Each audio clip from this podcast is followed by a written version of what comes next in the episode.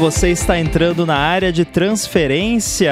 Esse é o duzentésimo septuagésimo quarto episódio aqui do podcast que tem o patrocínio da Veru e o apoio dos apoiadores lá no apoia.se barra área de transferência e no picpay.me barra área de transferência. Eu sou o Guilherme Rambi, junto comigo aqui, casa cheia hoje, maravilhosa, aqui com todo mundo junto, reunido. Hoje ninguém vai receber lontra. Tudo bem? Marcos Mendes, Coca, Bruno Casemiro. Olá! Oi, tudo excelente. Que bom ver a casa cheia. Muito bom, muito bom. Agora, eu quero saber de uma pessoa que tá com um tempinho sobrando aí no dia a dia agora, né? Do tal ou não tá? Sobrou um tempinho. Conta a verdade. Olha, eu, eu, eu, tenho uma dúvida. O que, que vocês fazem com tantas horas no dia? Eu não, eu não sei. Tinha tantas horas é. assim. É eu não sei incrível. porque eu acordo, eu sento no computador, eu pisco e são oito da noite. Pois é. então... Não, mas assim, se tiver sobrando aí, se quiser me dar um help, cara, eu te descolo coisa pra fazer aí. Ah, tá. O escritório já tá pronto aqui, o microfone funciona, então é. mas é, é, é, bizarro, assim, nessa última semana. Tem duas coisas muito loucas que aconteceram nessa última semana, desde que eu de que parei de, de, de gravar o matinal. A primeira é isso. O que sobra de tempo, sobra mais ou menos, né? Porque eu tenho. A gente vai falar sobre isso já já, porque o fim do matinal e o começo da Gigahertz estão é, acontecendo ao mesmo tempo. A gente tá planejando bastante e trabalhando bastante nisso. Mas é incrível como o dia tem horas que iam pro ralo, não que estivesse desperdiçando, mas porque era muita coisa, né? E, e a outra é, é quebrar o, o, o, sei lá, o vício mental de, por exemplo, os meus dias eram divididos no que eu fazia antes e depois da gravação.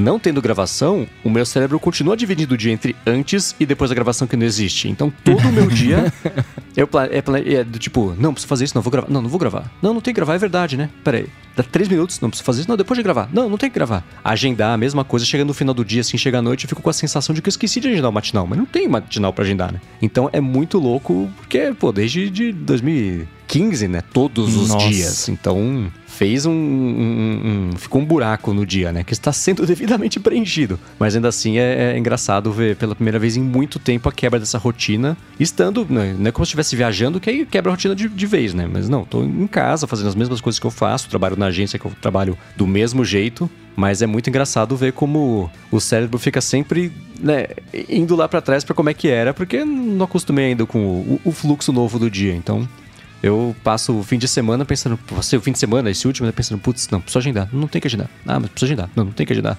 É, é curioso, tem sido engraçado observar como o meu cérebro está reagindo a, a essa novidade também.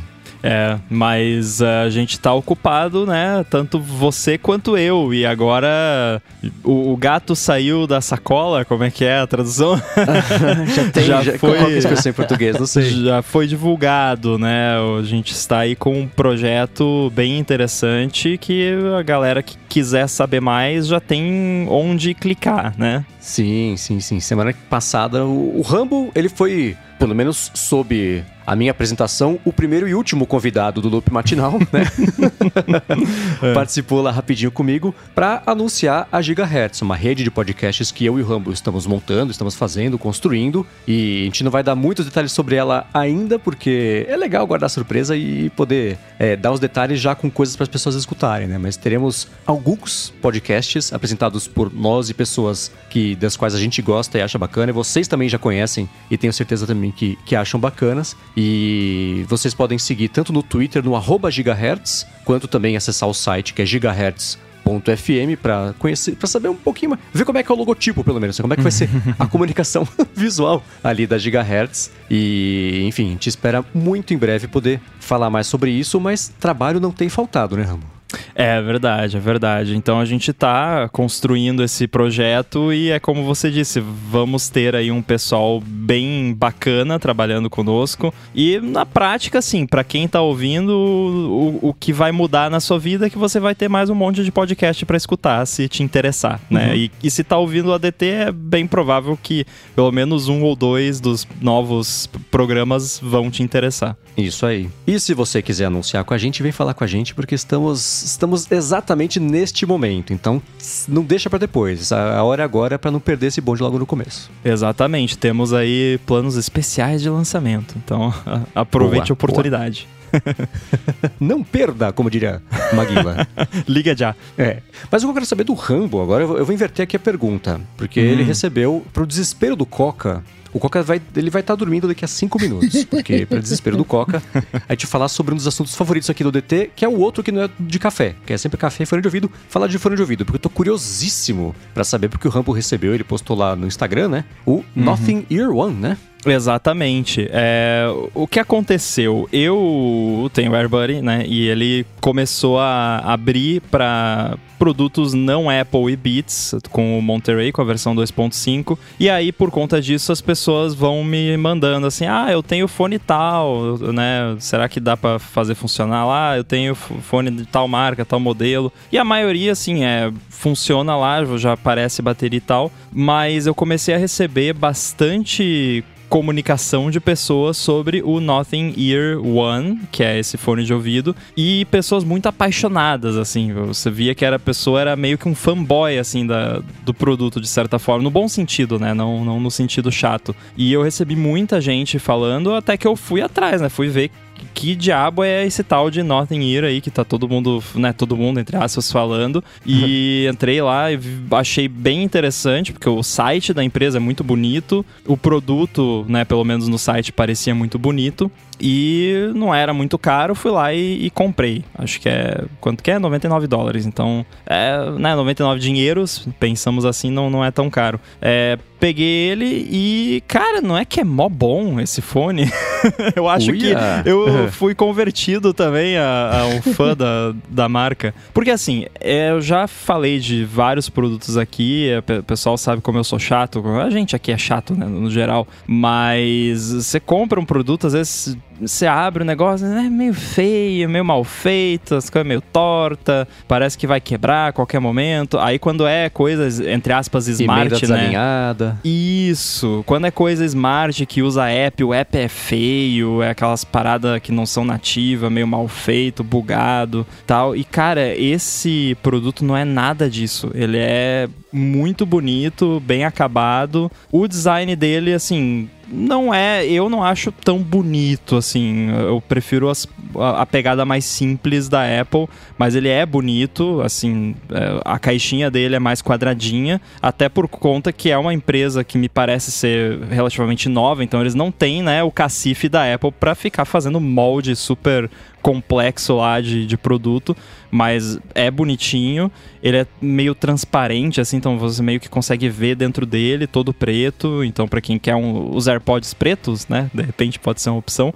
E ele é um fone de ouvido True Wireless, né, assim como os AirPods. Ele é mais parecido com os AirPods Pro porque ele tem a, a borrachinha e ele tem cancelamento de ruído e tem também o modo ambiente parecido com os AirPods Pro.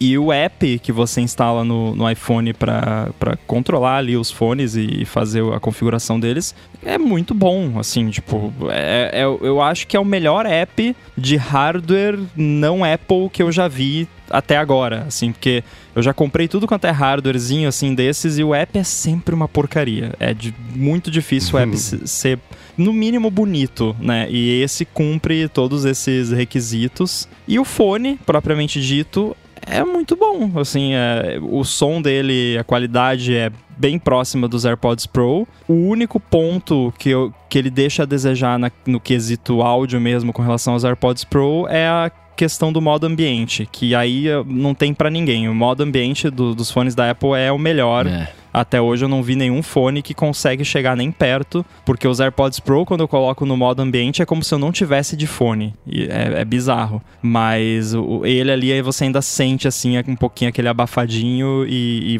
quando você fala, você ouve aquele eco interno da sua voz. Mas isso é um, assim, detalhe. O fone em si é muito bom. E ele tem duas coisinhas que os AirPods Pro não tem, que eu achei muito legais. Uma delas é você poder ajustar o volume, desligar deslizando ali na haste do fone.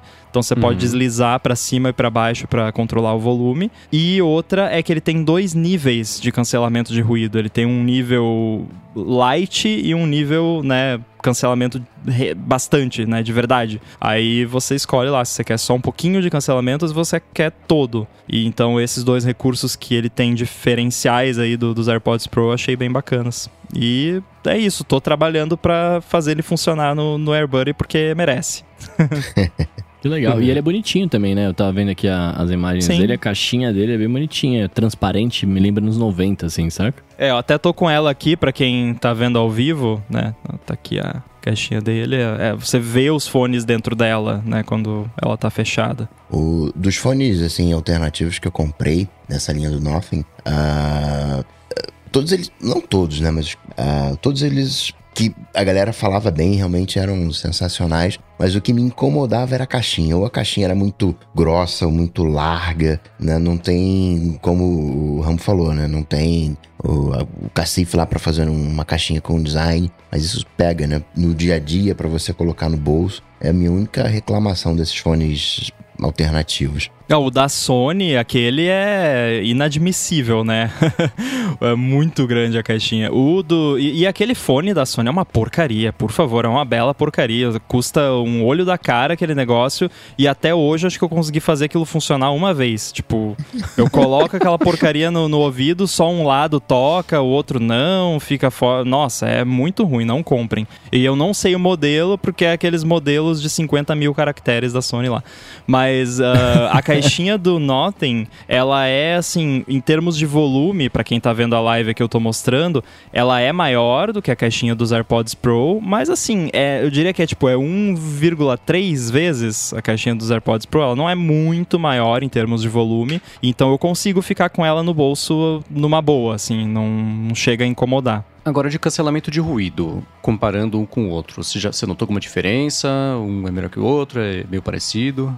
Eu achei bem parecido. Eu não fiz o teste do avião, né? Tem que fazer o teste do avião, porque Aham. no, no avião os AirPods Pro são muito bons. Agora, no dia a dia, assim, me parece bem equivalente. E ele só não tem aquele que eu considero, já estou considerando um bug, porque tá começando a me incomodar aquele lance dos AirPods Pro de meio que cancelar o cancelamento de ruído quando tem algum barulho muito estridente no, no ambiente. Que deve ser É. um recurso anti-processinho que a Apple fez pra não tomar processo se a pessoa for atropelada na rua, sei lá. É. É, mas sei lá, o eu abrindo lá o portãozinho da escada que é- tem lá pro cachorro, que faz um, né, um wink, né, aquele barulhinho de, de metal, não parece uma buzina de carro, né? Eu acho que o algoritmo podia ser melhor.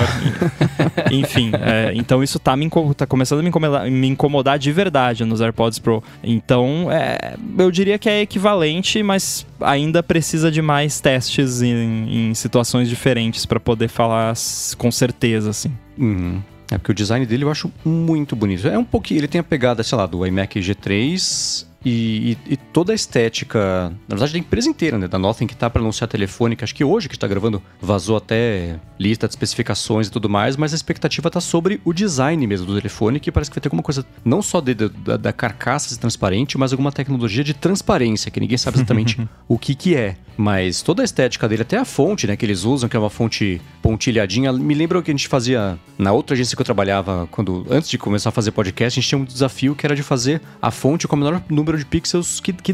Então a gente chegou em, acho que, 5 por 5 pixels para conseguir fazer o alfabeto inteiro, mas era difícil fazer a letra E, por exemplo, ficar bacana. E eu tava vendo aqui no site, eles usam uma matriz de 6 por 6 mas eles roubam no jogo, né? Porque algumas vezes ela não é monospace entre os, entre os, os pontos, né? Mas enfim, é- é- tem essa pegada meio retrô de toda a comunicação dele, só com, com- tecnologias modernas. Né? O fone de ouvido ele é bem. É uma cópia dos AirPods, mas bonito, né? Com esse extra de você de ter os gestos e tudo mais, que é uma coisa que eu espero que chegue nos próximos AirPods, né? Mas esse é um fone de ouvido que eu olho e falo, poxa, tendo o cancelamento de ruído equivalente, teria. Não, e é uma né? cópia dos AirPods a- até o, o ponto que qualquer O formato, fone tudo. True Wireless é uma cópia dos AirPods, né? Porque ele não Sim, tenta é, é. se passar por AirPods como, né? É que eu diferencio cópia nesse sentido e cópia de cópia, né? De falsificação, né? Ele não é uma falsificação dos AirPods. É, isso é, é- é inspirado com muita força.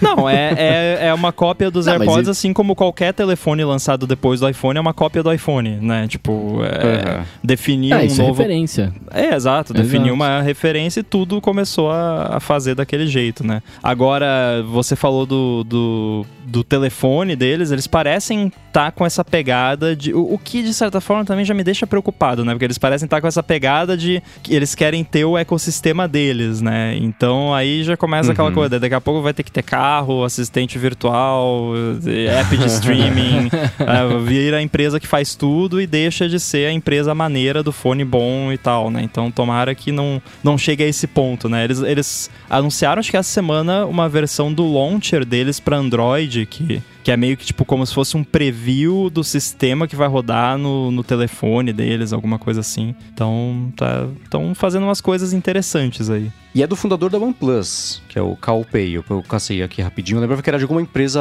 que estava fazendo, nos últimos anos, tinha feito barulho, pelo menos no mundo da tecnologia. Que é isso, é o cofundador da OnePlus que saiu e fez essa Nothing e tá com essa pegada de, de, de chacoalhar o mercado. Parece aquelas empresas, tipo a Essential, no fim das contas, né? Que quer fazer uma coisa bonita e diferente que você sabe que não vai ter uma escala muito grande, mas tudo bem, que nem vai ser o propósito. Vai ser fazer a diferença é, é, qualitativa e não quantitativa nesse mercado. Vamos ver se se pega e se engata, né? Mas uma coisa curiosa que tá de observar é que eles estão com uma certa simpatia por todo o mercado que tá gostando, pelo menos da- dessa pegada deles de trazer alguma coisa nova e não só mais um telefone que vai ter Snapdragon, vai ter câmera de 50 megapixels, tela de 6 polegadas e meia e, sei lá, 16 GB de RAM e, e, e 512 de espaço, sabe? Que é o padrão do padrão de, de telefone Android intermediário pra cima, né? Sim. Muito bem, seguindo aqui com os follow-ups, a gente recebeu uma pergunta umas semanas atrás de algum acessório que dobre roupa sozinho. E o Bruno Bezerra mandou um vídeo do projeto do Alexandre Mainardi, um dobrador automático de roupas no estilo do dobrador do Sheldon lá do Big Bang Theory. Eu, eu não consegui ver Pois esse é. vídeo. E aí, co- como é que é?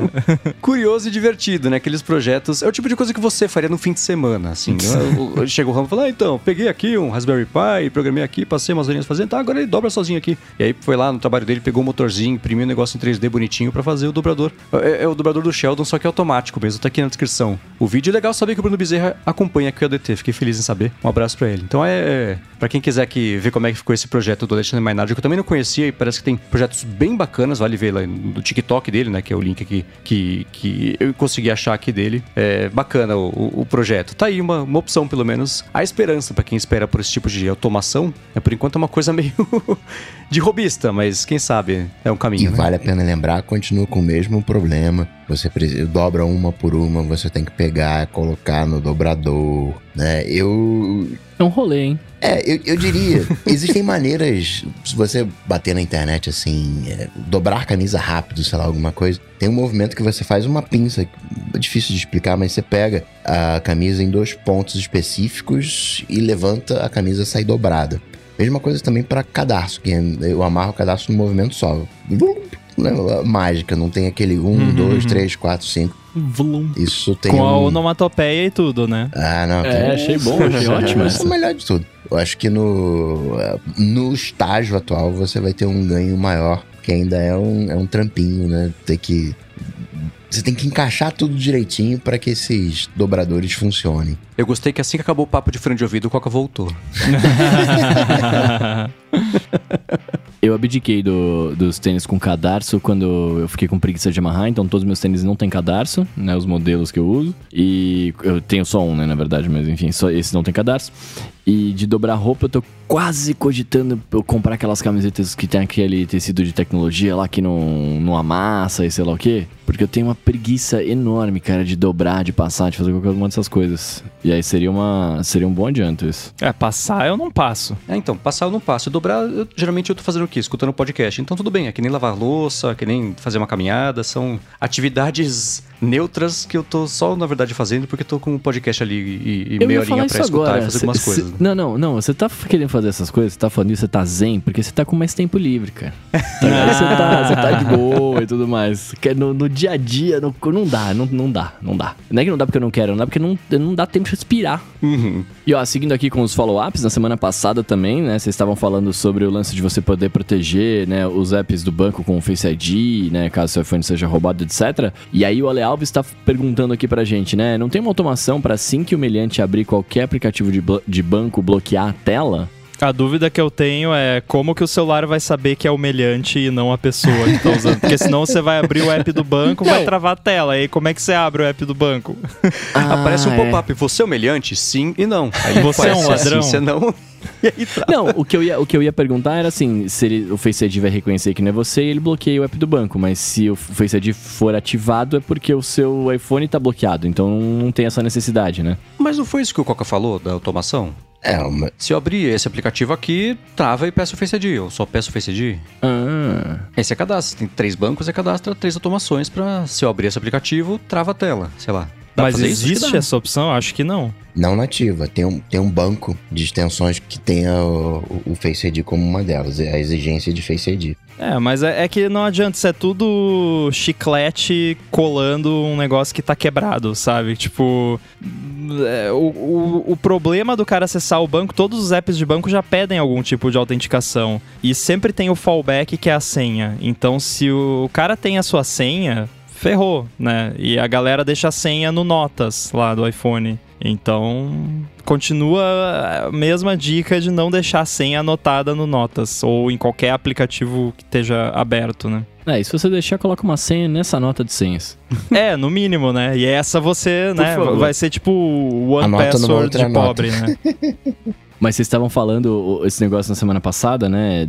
Estavam contando os casos lá tal. E aí eu acho que o Rambo falou, né? Que a senha, uma das senhas mais importantes de você nunca esquecer e ter de cabeça é do Apple ID, né? É, e aí, cara, eu, eu sabia a minha de cabeça, depois, só que depois eu resolvi mudar e ficar, tipo, mudando uma vez a cada X tempos, né? E, cara, eu nunca vou lembrar a minha senha de novo. E aí eu entrei meio que em parafuso, porque eu falei, mano, eu preciso saber essa senha de cabeça, o que que eu faço, né? Como é que eu vou conseguir fazer esse, esse negócio? Eu tô, eu tô ainda tentando decifrar. Imprime num, ou escreve num papelzinho e deixa na sua casa num lugar seguro. Não leva com você, obviamente, né? Mas é bom você ter ela em algum lugar que você consiga acessar. Né? Sem que seja o seu device, obviamente. Mas trocar com, com uma certa frequência pode ser uma boa prática. Existem controvérsias, o pessoal de segurança ainda não chegou num consenso sobre isso. Aliás, na quinta-feira dessa semana que estamos gravando, se eu não me engano, é Dia Mundial da Senha, alguma coisa assim. World verdade, Password Day. Foi na terça-feira. Ah, já foi então. É. Não, é porque eu recebi um e-mail hoje, tava lá, Tomorrow is World Password Day, então o e-mail chegou atrasado. E, e- existe aí um, um debate, né? Se é, vale a pena trocar a senha ou não. Claro que tem casos que você tem que trocar a senha, senha vazou. Você tem que trocar, não tem jeito. Mas eu. Cara, eu já virei o One Password de, de cima a baixo. E eu nunca encontrei, sabe o que, nas senhas? Data de validade. Ah, não, expirou. Agora não tá valendo mais. Né? Que nem iogurte, né? Que estraga. Eu nu- nunca vi nada.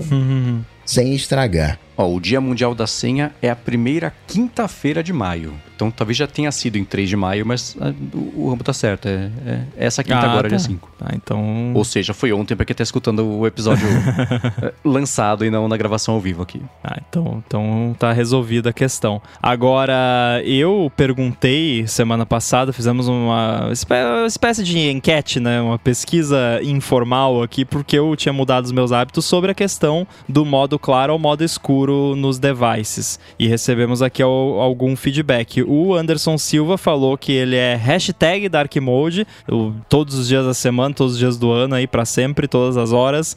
E ele ainda tem o jailbreak para modificar qualquer interface para que tudo seja o mais escuro possível. Então o Anderson curte um dark mode mais do que a média, aparentemente. Aham.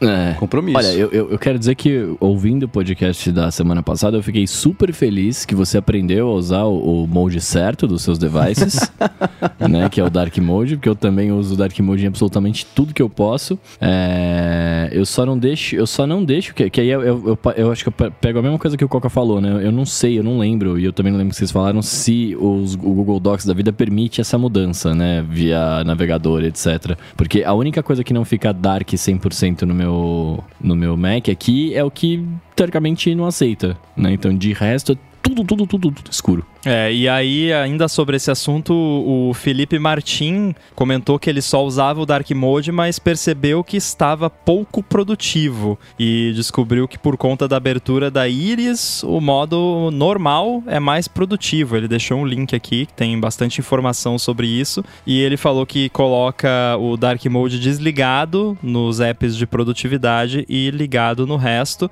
Confesso que a minha reação inicial a isso é, é sabe? Sabe? Parece aquela coisa que alguém torturou os números para chegar numa conclusão. Não, né? Mas se você tava se sentindo menos produtivo e prefere assim, bom para você, né? Mas assim, eu não notei nenhuma diferença na produtividade. Na real, eu notei que meus olhos doem menos com o modo escuro, né? Porque às vezes com o modo claro chegava que final da manhã os olhos estavam ardendo, eu tinha que botar colírio, porque sei lá, é, é muita luz branca na cara. Então, para mim mim, talvez até o modo escuro seja mais produtivo, né? De qualquer forma, eu recomendo aí a minha recomendação totalmente não científica, né? Tire as suas próprias conclusões, é que pelo menos use à noite. Se você for usar devices de noite, usa, né, o modo escuro. Eu vi que esse link ali, eu não consegui ler ele todo, mas ele fala sobre bastante sobre devices móveis, né, sobre celular e que ah, usar o modo escuro pode fazer você usar mais o celular porque não cansa tanto não sei o quê. Mas eu não tô falando de celular, né? Celular aí é outra história. Mas é, computador uhum. que você vai trabalhar, se for trabalhar de noite, eu acho que é mais saudável usar o modo escuro. Eu confesso que eu também não li a, a, a, publicação 100%, mas uma coisa que eu reparei, e aí, aí quando você falou esse negócio que ele mandou o link, até eu, eu cerrei meus olhos aqui, porque eu comecei a pensar numa parada. É, no começo, quando eu troquei de modo escuro para é, de modo claro para escuro, né, assim que lançou, a, não é que eu, eu me senti menos produtivo, mas eu me senti estranho quando eu ia fazer alguma coisa e a tela tava escura, saca? Tipo, era uma estranheza, que aí passou com o tempo, né? Mas, por exemplo, quando eu, eu, eu não estranho quando eu pego um iPhone iPhone que tem modo claro e eu olho lá e tá tudo claro e tal, eu acho super normal e me, e é, me é familiar, manja? Mas o modo, o modo escuro, quando eu tô trabalhando com ele, tô usando ele, eu, sei lá, acabei ficando mais confortável, até pelo que o Ramo falou, de, de luz no olho, essas coisas todas, tá ligado? É, eu acho que é o tipo de situação que você consegue comprovar o seu ponto dependendo do que você usa de base para falar que é bom ou que é ruim. Essa matéria é uma matéria do Zapier e que usa como base uma matéria do Tidbits e lá não tem nenhum tipo de, de, dimensão assim, ah, os olhos humanos são feitos acostumados para ver a luz e contornos em volta da luz, mas me, me dê a fonte, né? Estudos dizem, mas quais são os estudos? Então, fonte, já, não foi é, preciso. É, então, né? Eu, como no, no, meu trabalho de redator da agência, que tem mexido com muitas farmacêuticas, estou muito acostumado a qualquer informação, qualquer afirmação que você fizer, você tem que colocar a referência e a fonte. Eu lendo esse texto, falei, hum, tá. O que, por exemplo, uma coisa que é, que, é, que é interessante é que o Felipe falou. Eu estava me sentindo menos produtivo quando fiz essa troca e eu fui, encontrei essa matéria. Então ele fez o caminho ao contrário do que a pessoa lê a matéria e falou, poxa, é verdade, né? Me sinto menos produtivo com o modo escuro, mas isso eu acho que é 100% 100% preferência e como o seu cérebro encaixa melhor com diferentes tipos de interface e situações. Eu prefiro um milhão de vezes mais. Eu me sinto mais produtivo, mesmo que cientificamente, objetivamente, você fique. Você, né, é, a pessoa fique menos produtiva com modo escuro, eu me sinto mais produtivo com modo escuro. Então, para mim, esse é um problema que está resolvido, mesmo que seja um placebão. Tanto faz, para mim, é mais confortável. Além de ser modo escuro, por exemplo, eu uso o Ulysses para fazer qualquer tipo de redação no computador e em tela cheia. Então, tudo o que eu vejo é uma tela inteira preta com um espaço para escrever. E só, né? Não tem botão, não tem aba, não tem nada. É o jeito que elimina 100% de qualquer tipo de distração e me deixa focado, mergulhado ali no texto, no modo escuro. Quando eu tô numa mesma situação com uma tela com modo claro, parece que eu tô com um holofote na minha cara. Me cansa Não é que me cansa a vista, não é isso, mas, mas me, me, me, é agressivo, né? Parece que é uma coisa que tá atacando os meus olhos versus o modo escuro que, mesmo que, é, olhando do ponto de vista de evolução da humanidade, a gente esteja mais acostumado a conseguir prestar mais atenção no modo claro, afinal saímos da caverna para o sol para conseguir caçar, eu não sei até quando que até quanto que isso no dia a dia mesmo ali para você ser produtivo se, se reflete, né? Mas ainda assim, é, eu vou usar a mesma conclusão que a própria Zepper usou no texto se funciona para você, tá resolvido. Exatamente. Né? Não tem muito, né? Se você gosta, se você quer usar, faça isso. É uma parada muito pessoal, né? Tanto é por isso que tem tanta opção de customização, né? O sistema tem a opção e os apps, a maioria permite também você dar um override. É, o, o, texto do Zapper, na verdade, eu nem olhei porque é content marketing. Eu fui direto no link do, do, do original ali, né? Porque eu não tô interessado em ler. Eu já fiquei pensando, ih, essa empresa no mínimo não quis suportar Dark Mode e estão falando mal por causa disso. É. Mas não foi, não foi o caso, eu tô zoando. Mas. Uh, existe assim, o, o texto branco no fundo preto, ele é mais agressivo, assim. É, eu, fonte, eu, né? eu não lembro agora onde que eu. Mas eu já vi isso citado várias vezes como fato, né? Teria que ir atrás, enfim. Não, não, né? não estou fazendo divulgação científica aqui, mas enfim. É, é mais agressivo. Porém, o Dark Mode não é branco no preto. É um cinza escuro com um cinza clarinho, né? O, o, o contraste excessivo, ele dói né? No, nos olhos e por isso uhum. que o, Dark Mode, ao menos por padrão, não é 100% fundo preto com 100% letra branca e esse tipo de coisa.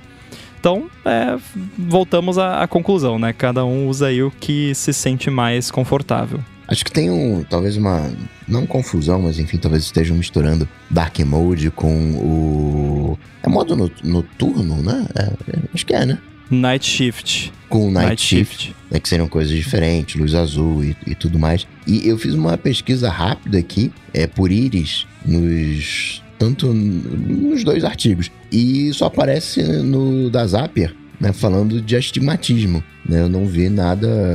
Ah, íris abre mais e por isso teria mais produtividade. Bom, eu tenho um pouco de astigmatismo e prefiro modo escuro. Então temos aqui o, o, Data 1 comprovando pelo menos essa teoria, né? Talvez o modo claro ali, o astigmatismo faça incomode seu olho mais, porque a luz espalha, ao invés dela ficar focada, e, e, e, o modo escuro não tem isso. Mas por outro lado, né, o, o astigmatismo, se você, por exemplo, tá no, no, à noite, se você olha para um holofote, um poste de luz, e a luz faz uma estrelinha, você provavelmente tem algum tipo de astigmatismo, né? E isso se refletiria, por exemplo, no modo escuro, né? Eu tenho a tela escura com a lente, com a, com a lente, com a fonte branca ali, é, é, brilhando no olho, mas ainda assim, quando eu olho para o computador, eu não, não, não, vejo a estrelinha que eu vejo no, quando eu olho, por exemplo, para a luz da rua. Mas um óculos resolve isso, né? Resolve, é que é tão pouco que não justifica eu usar os óculos pra, só para isso. Porque é só em situações muito específicas, num, num ponto de luz forte, né? Então, se eu olho pra uma lâmpada, por exemplo, em casa, eu já não vejo isso. Não justifica, só quando eu tô dirigindo que vem aquele farol na, na, na, contramão, que eu não enxergo nada, mas fora isso, não preciso não. eu não dirijo muito, então tudo bem. Agora, um outro assunto também que a gente veio comentando nas últimas semanas é da Netflix, né? Com a saturação de assinaturas, combatendo galera que usa o compartilhamento familiar para não ser com a família. E o Jorge Vianney falou que no caso do Spotify, por exemplo, ele tá criando armadilhas para identificar quem que tá usando conta familiar para compartilhar com os brother. Ele falou assim que o Spotify oferece recursos novos, mas tem confirmação de endereço. E aí, se tem membros do mesmo plano ali é, em locais diferentes, eles excluem a conta na hora, o que é meio draconiano, né? Nossa, muito. Quer essa novidade? Confirme seu endereço. Poxa, sua, sua conta foi cancelada ao invés disso. Lamento, faça uma nova. Tem um lado assim, é, é, você não você não esquece o seu endereço. Né? Então, se tem uma conta compartilhada, né, tem aí a, a, pegadinha. Mas o que me estranha nessa história toda de confirmação de endereço, família mesmo endereço, é que acho que o lugar que eu menos escuto Spotify é em casa. Eu escuto é. na rua. então, é, o, mas uma coisa é confirmar seu endereço, outra coisa é confirmar sua localização neste exato segundo, né? Não, assim, mas aí. Mas quer aí, acessar o modo escuro? Confirme seu endereço. Eu moro aqui na rua XPTO 123. É, esse é o meu endereço, né? Não, tudo bem, mas aí o endereço meu amigo me passa. Tipo, isso não resolve nada, eu acho. Mas é. você vai lembrar de consultar seu amigo o endereço dele pra conseguir. Ah, ali, não, mas é que a questão é assim: ele sabe a sua localização aproximada, mesmo sem permissão, por conta de IP, essas coisas. E uma coisa é ele ver ali, não, o device que ele usa lá, o celular, tá andando por aí, tá indo lá pra Cacimbinhas, fica uma semana e volta, esse tipo de coisa. Ah, agora, outra coisa é, pô, o cara mo- confirmou o endereço dele aqui em São Paulo e tem um IP Nunca esteve em São Paulo. fixo lá em Florianópolis que todo dia fica ouvindo música e nunca muda, tá sempre lá parado, não troca de lugar, nada. Né? Existe heurística que você consegue matar essa charada, né? Acho que faz sentido sim esse lance da confirmação de endereço. O que eu lembro quando eu dei essa notícia no matinal é que o Spotify ia começar a fazer checagens em horários aleatórios quando você fosse usar para ver com que, onde você costuma escutar. E se nunca batesse com o endereço do titular da conta, ou se batesse muito pouco, né? Você geralmente em horários que as pessoas teoricamente estariam em casa a essa hora, tá sempre em outro endereço, aí eles iam né, falar: escuta, confirma aqui pra gente se é isso mesmo, né? Aí eu volto a dizer que o grande problema é você chamar isso de conta familiar versus conta compartilhada, conta coletiva, assinatura coletiva. E isso ser adotado por parte das empresas porque já é regra no mundo real. Querer combater isso limitando o uso é um perfeito jeito de você criar uma rejeição muito grande a esse tipo de coisa parecer mesquinho. Porque quem compartilha a conta nem acha que tá errado compartilhar a conta, porque ah, se deixa eu criar cinco contas, eu vou juntar cinco pessoas, a gente divide a conta. Faz sentido, né? É, do ponto de vista de usuário, não da empresa. Então, é um- um Acho que existem jeitos alternativos de, de vencer essa batalha. A Netflix, por exemplo, faz isso, né? Tá pensando em fazer. Ah, quer compartilhar a conta com os brother? Vai ser um pouco mais caro, mas vamos aí, né? Melhor do que cancelar a conta ou você criar a sua. As suas alternativas são essas. Ó, que bom. Tem alternativas, nem é muito boa, né? Porque todas elas são mais caras do que continuar como está, mas ainda assim. É um, um- um- um- sei lá, um, não é compromisso, como é que chama? Compromise em português? Todo mundo tá cedendo um pouquinho, ninguém tá feliz. Ah, é concessão. Concessão, muito obrigado. Isso, dom da palavra. Ô, mas, mano, eh, sabe o que eu fico pensando sobre essas coisas? Tipo, que eu, não tava nem, nem pensando nisso antes, mas eh, agora, ouvindo vocês falarem, me veio um, um lance na cabeça. Isso, isso que eles estão fazendo é, fica parecendo que talvez seja, de repente, uma solução mais, mais justa, entre aspas, que é assim, se você for maior de 21 anos, que é, ah, ou na maioridade do, do lugar, do país que você tá, se você for maior de idade no país que você tá, você tem que, é, você tem que ter uma conta nova, né? E esse lance de endereço e tudo mais. Se você não tá, aí você pode ter uma conta família e tudo, e, e beleza. Porque fica igual ao, a coisa de clube, quando você é sócio de um clube. Tipo, até o X idade você vai porque você é filho do seu pai, ou da sua mãe, né? enfim, quem é sócio lá. Depois disso, tem que comprar um título pra você ou pagar a parte, né? Então acho Eu que ia falar deveria ser seguro-saúde, dando a mesma coisa. Seguro saúde é exatamente a mesma coisa. Então, tipo, deveria ser alguma coisa nessa linha, né? É que depende o que o significado, porque assim, plano, o plano chama plano família. O que é família, né? Ah, momento filosófico, né? Porque assim, se, se o plano fa- é família, mas tem esse lance não, mas tem que ser tudo no mesmo endereço, então tem que ser plano casa, plano residencial. É. Sei lá, porque família pode estar fixo. uma pessoa em cada casa. É, exatamente. É plano fixo, exato. Porque meu pai e minha mãe são da minha família, mas eu mudei de casa. E aí? É. Né, como é que funciona isso? Tipo, a minha família, eu, meu pai, minha mãe, minha esposa e, sei lá, mais uma pessoa, por exemplo, né? Cinco pessoas. E aí, essas pessoas não moram mais juntas, mas são da família. Como é que fica isso, saca? É, e aí vai da empresa determinar esse lance que você falou, se, se é, é plano pra dependentes, né, que uma coisa é família, outra coisa é dependentes, né, tipo crianças, entre aspas, né, menores de idade, porque assim, o programa, o, o plano familiar da Apple é um plano familiar e aí você pode ter no plano familiar da Apple tanto adultos quanto menores de idade. E, e, e tá tudo bem, é, faz parte do plano e é isso aí, né, não tem nada demais, então quer dizer que a Apple tá de boa com isso. Agora, se eles não estão, então eles é que tem que definir lá nas regras como é que vai funcionar isso aí, né? É. Tanto no plano família, que chama plano família no Spotify, quanto aquele Spotify Premium Duo, é, o Duo é para duas pessoas que moram juntas e o família até seis pessoas que moram juntas. Acho que é o termo mais preciso, porém abrangente que eles conseguiram achar para dizer, para definir nesse caso o que constitui uma família. Né? Mas esse próprio Spotify Premium Duo, eu achava que era para dois amigos, né? Para rachar a conta, não. Tem que morar juntos. Curioso. É, mas isso é. É uma mesquinharia também, né? Pô, você mora lá Nossa, com eu seu esposo, com a sua esposa e tal, e não poder usar a mesma conta do Spotify, os dois, sabe? É, um- é de uma mesquinharia, assim, é, incrível, Ah, mas né? eu consigo entender pra por casais que não têm os mesmos hábitos musicais. Aqui em casa, eu e a Larissa escutamos coisas absolutamente diferentes, né? Quando eu coloco as minhas coisas para tocar, cada música nova ela fala: "Que que é isso que tá tocando? Troca isso aí". não, eu sei que eu tenho gostos musicais. Aqui a gente teria que criar um perfil separado pro Yoshi, porque hoje ele foi lá no HomePod, encostou o focinho no HomePod, o HomePod começou a tocar lá. Ele já tem gosto Colosso. musical próprio. Olha só, hein?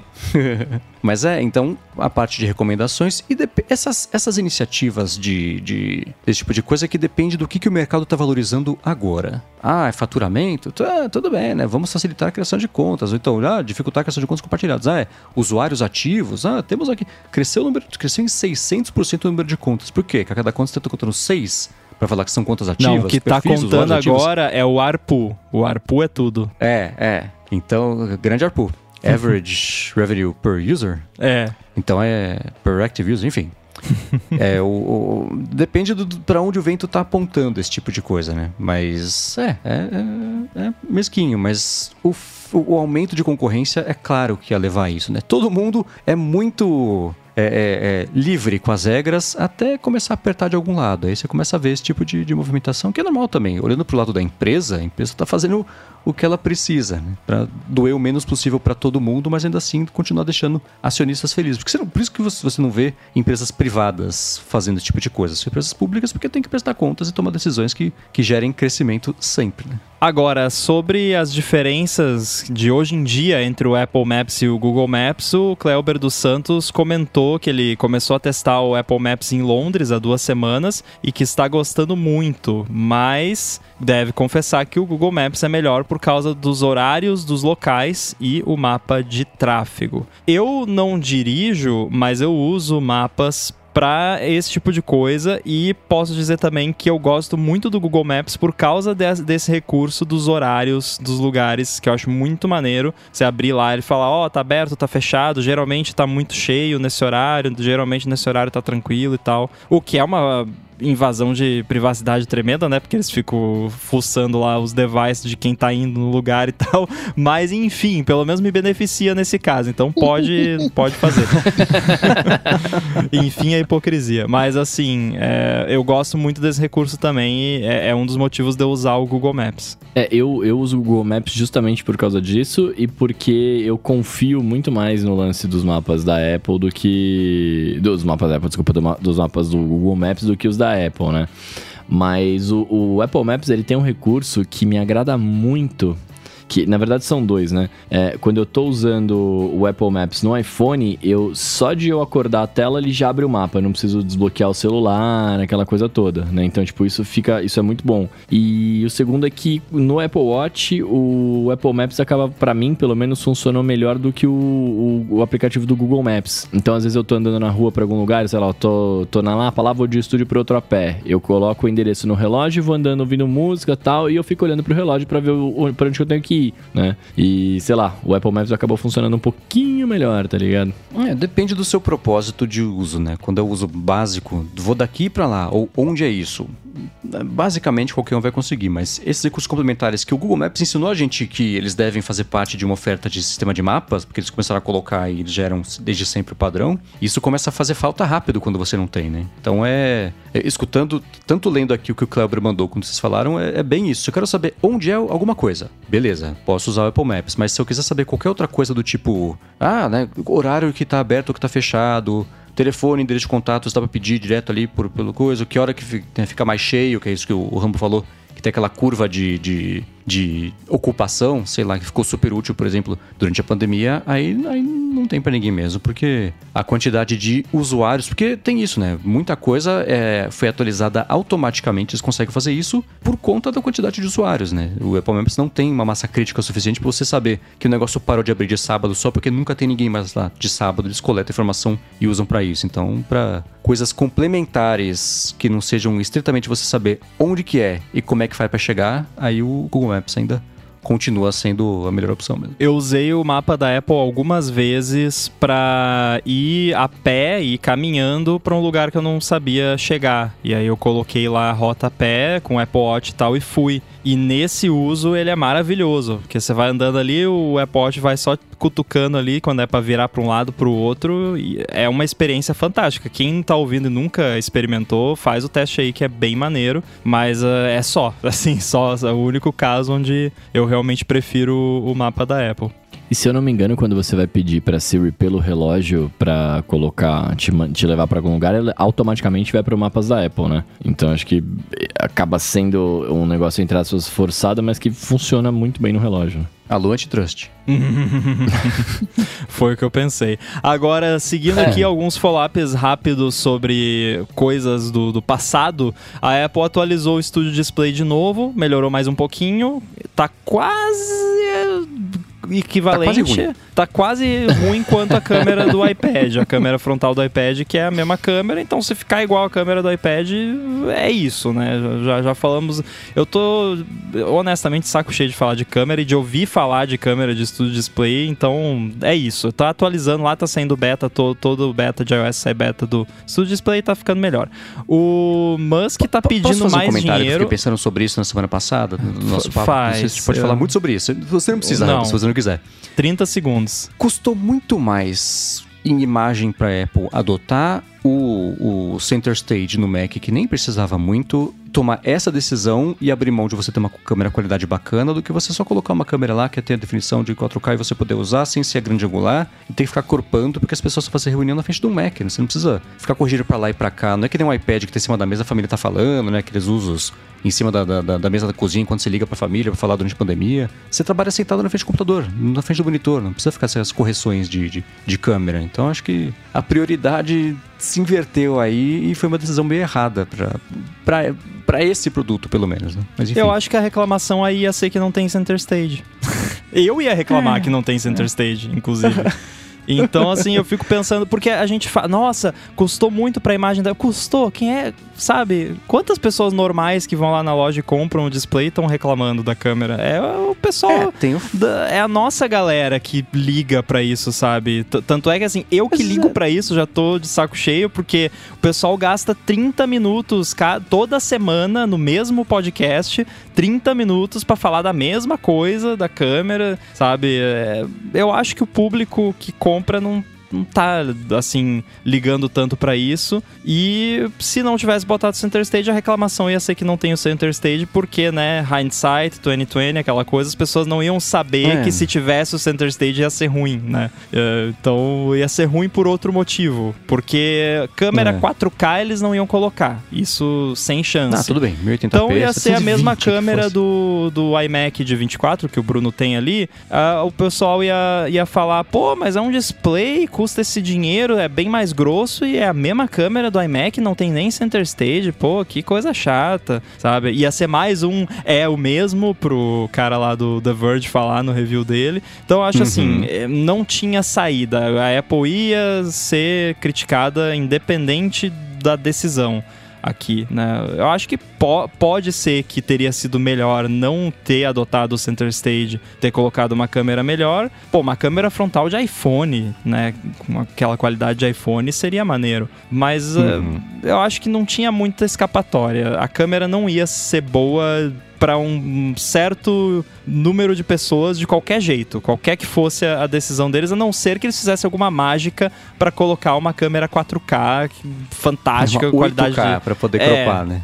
Exatamente. Então, Mas eu é, acho talvez que só seja assim. isso. O próximo iMac vai vir sem Center Stage. Falou, tá vendo só? A gente colocou, vocês não gostaram, agora aqui, pronto. Tá assim, né? Porque eu fico olhando pra você, por exemplo. Você usou nas gravações do DDT no último mês, né? Faz 3, 4 semanas que tá com, com o seu Studio Display. Você usou o Center Stage 1% do tempo, mas usou a câmera 100% do tempo. E 100% do tempo a qualidade ficou abaixo do que ela poderia Não, ter mas sido. o center stage tá passada. ligado que 100% do tempo. Se eu desligar o center stage agora, né, o pessoal que tá escutando não tá vendo a minha imagem, obviamente, mas eu tô centralizadinho, bonitinho aqui na tela. Se eu desligar o center stage agora, eu vou ficar todo torto, entendeu? Então-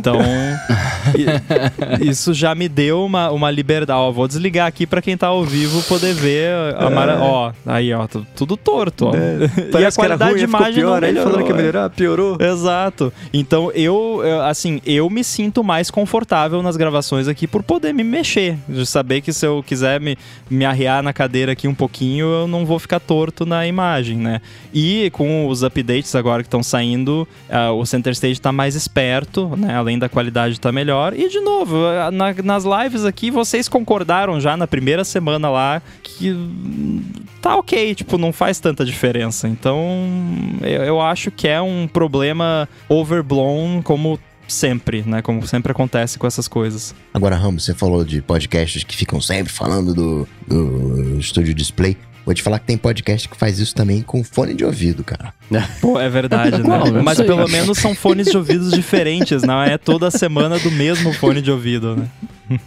Não, e assim, para deixar bem claro, pode parecer que eu tô sendo super fanboy aqui defendendo. Não, eu, eu, eu enxergo o problema, só que eu não vejo nenhuma solução simplista, assim, né? A solução é corrigir, porque veio com defeito. O software veio com defeito, porque é muito horrível. Você parece um boneco de cera, né? De, de novo, aqui na live até que é ok, mas quando você olha a imagem ali grande, a pessoa parece um boneco de cera, sem detalhe nenhum no rosto, o rosto todo chapado, sem contraste, sem nada. Então, o software veio com defeito. Eu concordo plenamente, mas eu não acho que é um assunto que precisa ser gasto 20 horas por semana falando a respeito, né? Quando tem capítulo agora nos podcasts que eu escuto, eu pulo. Vou pular esse aqui quando eu for escutar o ADT.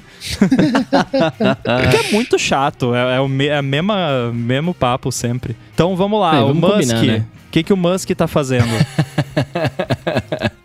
De um assunto chato pra semana- outro, né? Pois é, na semana passada a gente falou tanto sobre esse assunto do Musk que a gente pulou uma parte que eu queria, eu tinha colocado na pauta aqui pra gente discutir, é, tá, tem esses, esses pontos potencialmente ruins todos. Existe também um- uma parte positiva sobre isso, que é de fato não ter mais que se preocupar. Eu acabei de falar sobre isso, né, de empresa privada versus pública, tendo que crescer sempre e tomar decisões em prol disso para deixar os usuários ah, acolhidos, mas acolhidos de verdade, os acionistas. Não tendo mais acionistas, você consegue só se focar nos usuários, o que deveria ser a prioridade. Então, tornar a empresa privada pode ser uma coisa que faça com que o Twitter tome decisões que os acionistas não gostariam, mas que de fato, no médio e longo prazo, possam ser mesmo benéficas para o coletivo, para os usuários, para quem de fato o motivo pelo qual o produto existe, né? É, existe também a ironia, né? Ah, liberdade de expressão, aqui a empresa vai ser totalmente, né, é, é, fechada, porque não vai ter que fazer né, nenhum tipo de, de relatório, não vai ter que explicar para o SEC, não vai ter supervisão, uma operação um pouco mais opaca, mas tudo bem, dá para conviver com esse tipo de, de, de contradição, porque não dá para ser 100% não contraditório o tempo inteiro. Mas tem sim pontos potencialmente positivos com essa ideia do Twitter voltar a ser uma empresa privada, mas é claro que um, outro ponto é que isso está acontecendo sob a tutela do Elon Musk, e a gente sabe que, enfim, já discutimos muito sobre ele aqui. Nessa última semana apareceu um monte de outras notícias, né? Ah, O que a gente já sabia. Um monte de gente lá tá com prazo de validade já super estipulado, o Musk já falou pros, pros chegados dele, ó, já tem um CEO novo que eu já sei, já, já defini quem é. Chutei semana passada Jack Dorsey, deve ser, provavelmente vai ser o Jack Dorsey, né, que vai ser a alforria da vida dele conseguir voltar pela terceira vez como CEO e ser ele que aplicou o golpe, não que foi a vítima do golpe, como aconteceu duas vezes já. E o Musk já começou, ah, escuta, bancos que deram dinheiro, dá mais um pouquinho, ô Jack Dorsey, entra aqui na vaquinha, né? Ajuda aqui a comprar também, porque, pô, sabe como é que é, né? Dificuldade, inflação, tá aí, a Tesla caiu aí 30% no- nos últimos dois meses. E pintou notícia também de que o Musk,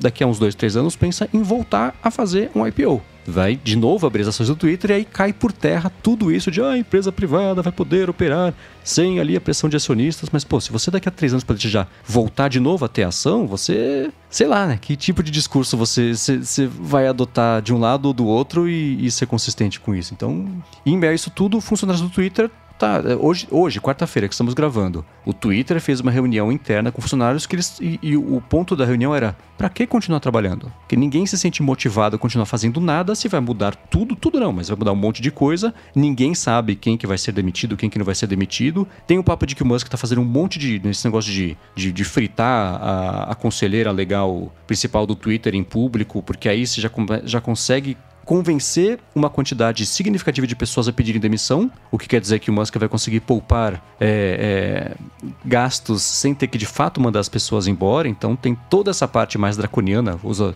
pela segunda vez aqui o termo no ADT do porquê que ele tá sendo mais babaca do que o normal com as pessoas que muito em breve passarão a trabalhar para ele. E, enfim, né, tem, tem. Nessa semana foram essas as notícias que pintaram sobre isso, que eu não sei o quanto a gente consegue discutir aqui, sendo com, com opiniões novas sobre o assunto. Não, eu ouvindo você falando, eu só consigo pensar que, mano, o, o, o quão nojento deve ser o, o, Elon Musk, né? Desculpa aí, mas enfim. Porque pra um cara, pra um cara fazer. Vocês falaram na semana passada, né? Que a galera, um monte de gente atacou a, a, a moça lá e tudo mais. É, e se o cara faz isso, né, pra, pra que as pessoas prestam demissão e não tenham que pagar a indenização pra ninguém, cara, pelo amor só, de Deus, quem é esse cara, né, velho? Só registrando que os Estados Unidos não tem o, o mesmo. As, as mesmas indenizações que existem aqui no Brasil. Lá você é, é bem diferente, é sim, sim, mas lá, se você pedir demissão, você, por exemplo, não, não fica com suas opções de ação, né? Tudo bem que não vai ter mais ação e tudo isso, mas ainda tem, a galera ainda está atrelada a isso. Uma da, um dos pontos da reunião foi: vocês até agora estão prometendo parte da compensação em ação, que não vai ter ação. Então, qual que é a motivação que a gente tem de continuar desenvolvendo produtos que talvez nem existam daqui a seis meses, daqui a um ano, com ideias que vão mudar completamente e, e prioridades que vão mudar? Enfim, a galera tá com uma crise existencial lá justificada porque é, se no último mês não existiu nenhum foco, porque todo esse assunto foi uma grande distração para quem trabalha com isso, e lá todo dia bate cartão das 8 às 8 para fazer isso. Assim, agora que tá feito o negócio, eles estão com. O próprio Rambo falou, né? Você falou aqui no DT, né? Que a pessoa que você conhece que trabalhava no Twitter já falou: putz, hum, não é pra mim não. Obrigado, valeu, tchau, falou. É, teve uma galera que eu conhecia que foi embora. Pois é, então tá, tá tudo isso rolando nisso aí, né? Que é uma pena. Mas vocês também não acham que é meio. É, é, fazendo fazendo o, papel da balança aqui, não é um pouco meio precipitado também das pessoas começarem a sair, começarem a ter, ter as crises, etc. Porque acho que o próprio Rambo falou na semana passada que, tipo, ainda, é claro, né, tá, vai acontecer, é a grande chance que aconteça, mas ainda é um negócio que está sendo discutido e pode ser que não aconteça, né, pelas leis e, e etc. Da, da, das aquisições lá. Então, tipo, a galera tá nessa bad agora, tá, tá largando emprego e de repente o cara vai lá e nem vira dono do bagulho. Ou nada a ver? Ah, eu acho que chegou num ponto. Assim, eu conheço gente que saiu até antes da, da dele comprar, né? Saiu quando come, ou dele, né, anunciar que ia comprar, saiu na quando ainda tava rolando o lance das ações lá, dele twittar besteira e tal. Porque chega um ponto que assim, você não quer mais trabalhar numa incerteza, né? Tipo, a pessoa ficou, né, ali de saco cheio, não, não quero mais saber desse negócio aqui de não saber se eu vou voltar amanhã pro trabalho e vai ter um maluco controlando a empresa, né? Basicamente é a moral é essa. Eu não acho precipitado não, porque pior do que você saber que uma coisa ruim aconteceu é você ficar naquele precipício, né, do pendurado, né, no cliffhanger, assim, será? Será que não vai? Será que vai?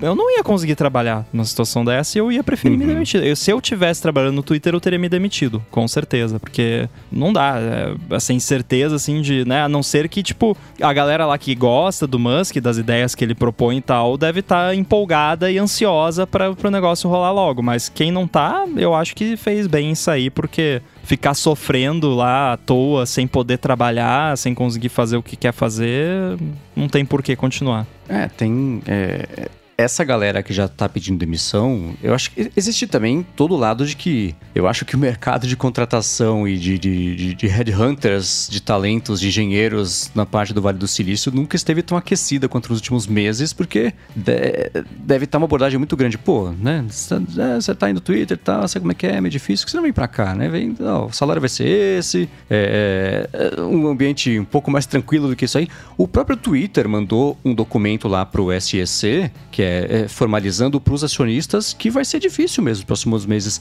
Não só eles reterem talentos, mas contratarem novos talentos de, se o Musk seguir com, com isso que ele já está prometendo que ele vai fazer, que de novo não é defender a liberdade de expressão, não, é a chance de voltar a, a um monte de gente que foi banida por motivos justificados poderem voltar a ter conta lá e voltar a espalhar esgoto e, enfim, aquele, tudo que a gente já sabe. Então, é, o Twitter já avisou investidores que nos próximos meses e depois da compra do Musk vai ser tá com cara de que vai ser bem difícil é, essa parte de, de você contratar e reter talentos, porque nem sempre isso vai estar alinhado com a visão do Elon Musk, que pode mudar a cada cinco minutos, né? E tem todo o lance também de, dessa romantização da doideira do Musk, né? Não, poxa, o que o Musk vai fazer agora? Ah, ele é uma pessoa super imprevisível, ah, ele é um talento, né? As pessoas. hum, é, aí volta aquilo que eu falei no, que foi o fail do, do meu do ano passado, que era essa esse endeusamento do cara que, enfim, não é exatamente um, um, um, um, exemplo de bom exemplo, né? Mas a gente já, já discutiu sobre isso aqui. Muito bem, a seguir nós vamos falar sobre mais uma plataforma fechada de podcasts que está dando adeus. é, parece um, um assunto recorrente, não é só fone de ouvido que é um assunto recorrente aqui, isso aí também. Mas antes eu quero agradecer aqui os nossos queridos amigos da Veru, assinatura de cafés especiais, que mais uma vez está patrocinando o ADT e oferecendo um desconto especial para os ouvintes do ADT. A Veru procura por pequenos produtores de cafés especiais por todo o Brasil e envia esses cafés para os assinantes uma vez por mês sempre junto de uma surpresa ou um brinde, que mês passado foram umas bolachinhas de nata. E olha só que legal, a gente não vai mais falar qual é o brinde do mês atual, sempre do mês anterior, para não correr o risco, né, de chegar aí o spoiler em, em, ninguém. Então, tá aí, ó. Do mês anterior foram bolachinhas de nata, do, do mês atual você vai saber se você assinar. Na Veru, Boa. você pode escolher o tipo e a quantidade de café que você quer receber e aí dá para escolher se você quer o grão torrado, quer receber ele já em pó, receber cápsulas para usar na sua maquininha de expresso e você tem total controle sobre a sua assinatura sem infidelidade nenhuma ou pegadinha.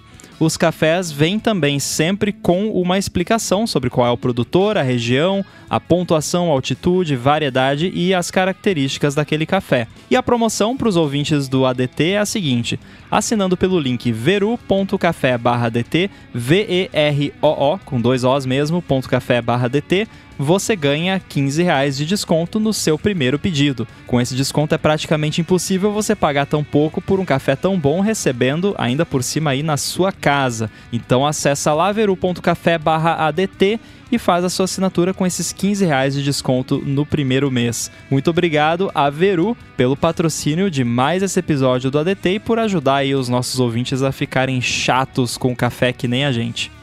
Obrigado, Veru. Valeu. Agora, me contem, eu nem sabia, mas o Facebook tinha uma plataforma de podcasts e ele desistiu. É isso?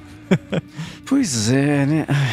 É, eu vou dar uma opinião impopular aqui, mas eu sei que até os mais apaixonados pela marca, de, em um certo grau, vão concordar comigo. Assim como há alguns anos a Samsung era a marca do eu também, tudo que a concorrência fazia, ela fazia rápido. Eu também, eu também. Tem o telefone que faz assim, eu também tenho o sistema que faz assim, eu também tenho fone de ouvido, também tenho relógio. Aí eles passaram a, a, a perceber que pensando com as próprias mentes, desenvolvendo coisas originais e criativas, isso poderia ser um, um, um caminho válido para aumentar faturamento e, e, e, fazer coisas realmente bacanas. O Facebook ainda não chegou nessa parte, ele continua com eu também.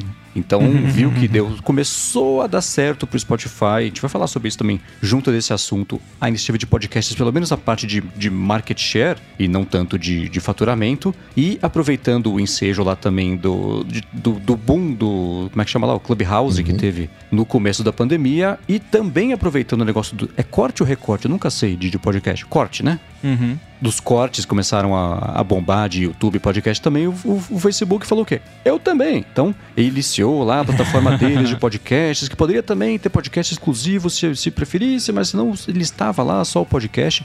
Foram chatos com isso, ficavam mandando aquele monte de gente, coloque, ó, Luke Matinal, coloque aqui o seu podcast no Facebook. Eu dizia, nem não. Ah, área de transferência, coloca aqui seu podcast no Facebook. Nem não, né? Para não falar outra coisa. E, enfim, agora que a coisa começou a apertar um pouquinho pro Facebook, porque eles estão com um, um certo problema de investir errado nas coisas erradas, que também fala sobre isso daqui a pouquinho, diga-se, né? Metaverso. Eles falaram que eles pararam, vão acho que parar agora em 3 de junho de receber novos podcasts e vão remover os podcasts que entraram lá. Outro motivo número 812.418, porque não se deve confiar em nada do Facebook para tomar, para tornar o seu ganha-pão, né? Eles mudam de ideia e pronto. Se você dependia deles para isso, poxa, que sabe que é? Lamento, azar seu. Então, não vai ter mais toda a parte de podcasts e vamos continuar também essa ferramenta de compartilhamento lá, de, do recorte lá, de, dos cortes de. Eu sempre falei errado, né? Os cortes de, de podcast. Tudo isso porque eles estão com uma hemorragia de dinheiro chamada metaverso, né? Eles falaram no relatório fiscal do último trimestre que só nesse trimestre eles gastaram 3 bilhões de dólares com as iniciativas de metaverso e que no total gastaram mais de 20 bilhões já. E foi engraçado o, o, Tony Fadel falar: Quê? Gente, eu ia falar isso. O iPhone não custou isso para fazer. O que, que vocês estão fazendo com isso? Eles têm 17 mil pessoas trabalhando nesse lance do metaverso. Tudo bem que uma parte é do óculos que eles compraram, mas ainda assim, base de comparação. O Twitter tem 7.500 funcionários, o Facebook tem 17 mil só no lance deles do metaverso, que é lançar, pintou essa semana também. Esse ano só quatro headsets, que você dois high-end, um é, Não, mais po- barato. posso linha- falar uma coisa aqui? também. É, Não tem como um negócio desse dar certo. Imagina uma coisa que 17 mil pessoas botaram a mão. Não, não é, é o, Não, o aí- Design by Committee Extreme, né? E ó, essa comparação pode piorar, né, com o Twitter, porque o Twitter agora tem 7.500, né? No início, no Twitter, no, ali pré o IPO, Twitter tinha 100, 200 pessoas trabalhando. Aí vem o IPO, vai ali para uns 3 mil, fica nesses 3 mil um bom tempo, depois dá uma arrancadinha agora no- nos últimos 3, 4 anos. E vale também lembrar que essas 7 mil pessoas, ou 17 mil pessoas no caso do metaverso, não estão trabalhando na tecnologia propriamente tal. Não tem 17 mil pessoas, ou 7.500 pessoas no Twitter cuidando dos servidores do- do- da programação do Twitter. Tem a galera lá do marketing, né, que faz o, né, a, a- a ponte com, com os anunciantes, aquela coisa toda. Uhum. É, e uma outra base de comparação, essa é, é pro outro lado. A Amazon hoje tem 1 milhão e 600 mil funcionários, isso contando, claro, se você pegar entregadores e, e pessoal de, de galpões, já deve dar tipo 80% disso, mas ainda assim é um outro lado, só pra ter uma ideia. A Amazon tinha 7.500 quando eles, em 2012, 2012, por exemplo, não 2012. Então é, é, eles estavam com 17 mil em 2007, né? Mas enfim, eram outros tempos, outras necessidades, outro- outra escala também da Amazon, mas 17 mil pessoas num projeto que, hum, vamos ser sinceros, nem começou ainda de verdade, né? Nem, nem sei lá, meio arriscado, mas me deixa feliz isso, né? Acho que nem é, nem é isso dos, dos 17 mil, man. Sabe o que que é pior? Vai ter uma loja física do metaverso. A grande proposta do negócio é você criar um universo alternativo, só que para você divulgar esse universo alternativo, você precisa de uma loja física. É, Assim, parece conflitante a ideia. É, isso, esse negócio da loja física é, é que nem aquela loja que ninguém entra e coloca a placa mais triste do mundo que é assim, já estamos funcionando, Não. estamos abertos, sabe assim? A pessoa acha que o problema é que ninguém sabe que a loja tá aberta. Todo mundo sabe, as pessoas só não querem entrar, né? Isso é a mesma coisa. Ah, as pessoas não estão comprando aqui o nosso headset porque elas não tiveram oportunidade de testar, né? Não, é porque vocês porque são não os nojentos, ninguém nada. quer esse negócio. É, então, mas tá, né? Abram, abram loja física, contratem mais 17 mil pessoas, continuem gastando bilhões de dólares nisso, vai ser a melhor coisa pro mundo. Vocês deixarem de existir por causa disso, né? Mas enquanto isso, e aí é, a- hoje saiu a notícia também, o Facebook vai parar de contratar engenheiros de- é, falando tipo low level, né? A galera a, a partir de agora vai ser só de um pedaço pra cima e vai pausar a contratação por um tempo. Estão fazendo esse lance Lógico, de tem descontinuar 17 mil projetos. pessoas já lá. Então, né? Estão fazendo isso de descontinuar projetos tipo esse do- dos podcasts que não ia dar dinheiro, porque pô, a monetização de podcast não é por aí, né? De sempre falou, podcast é livre, podcast é aberto. E tá aí o próprio Spotify, né? Que já é, hoje em dia, a maior plataforma de podcasts do mundo, mas ainda assim não achou dinheiro porque o dinheiro não é não vai para aí, né? Pra, não, não é assim, né? Não vai ter Netflix podcast porque é um outro esquema e que bom que é um outro esquema, porque o dinheiro vai de quem escuta e quem gosta para quem faz, sem atravessadores, sem intermediários, é uma coisa muito diferente. O próprio cofundador da Anchor, que o Spotify comprou faz uns dois, três anos que começou, é, foi o primeiro passo grande que eles deram aí para esse tipo de podcasts, tá, tá saindo, né? Vai fazer outras coisas porque lá não é exatamente o, o- onde reside também o futuro aqui da mídia. Vocês não ficam chateados também quando vocês estão. Quando vocês veem gente é, é, puxando isso, né? Que vocês falando de podcast livre. Quando vê gente falando assim, ah não, podcast tem que ser assim, assim, assado, tem que gravar desse jeito, tem que fazer não sei o que, tem que fazer não sei o que lá. Eu fico extremamente chateado quando, quando eu começo a ver isso. Porque perde, né, o lance da, da, da espontaneidade da mídia, da- de você poder produzir o que você tá afim de produzir, né? Tipo, eu, eu vi muita gente que tentou fazer podcast durante a pandemia, mas ficou nessa, ah, eu não tenho isso, eu não tenho eu não tenho microfone, eu não tenho lugar, não sei o que. Tipo, nossa, velho, só grava. Grava um negócio e põe para as pessoas ouvirem, tá ligado? Depois você pensa É. nisso. Tendo um nível mínimo de qualidade, né? Que não seja uma coisa inaudível, aí sim, né? Assim, querer, querer, querer definir regras, podcast tem que ser assim. Sei lá, tem, tem do seu, vamos ver o que acontece, né? Mas tem que, não tem que ser nada, ele tem que ser livre. Isso é, é porque ele é assim, mas tirando isso, né? Qualquer tipo de regra que você queira dizer sobre como ele tem que ser, ah, tenta aí. Muito bem, de Facebook saindo dos podcasts, vamos para resultados financeiros da Apple, que é um assunto que a gente sempre comenta, né, quando rola a divulgação, e não teve muita surpresa dessa vez, ou teve? Mendes, você é o especialista aqui em finanças, conta pra gente. Quem dera. É, porque eu, eu realmente não, não acompanhei aqui essa, essa divulgação mais recente. Ah, eu, o que me surpreendeu, na verdade, foi comparar o faturamento. Né, se você pegar todo o faturamento da Apple e dividir por categoria, é, o de Macs desse trimestre foi 11%. Se você pegar do, do, desse mesmo trimestre do ano passado, tinha sido, eu acho que 10%. Eu achei que seria muito mais nesse ano, porque né, você tem todo o corpo de produtos com os processadores próprios da Apple, acabou de sair mais uma leva de computadores com isso. Então eu achei que, que seria mais. Por outro lado, tá brigando com. É, você tem serviços que segue. É, já faz desde o começo, quando serviços nunca teve um.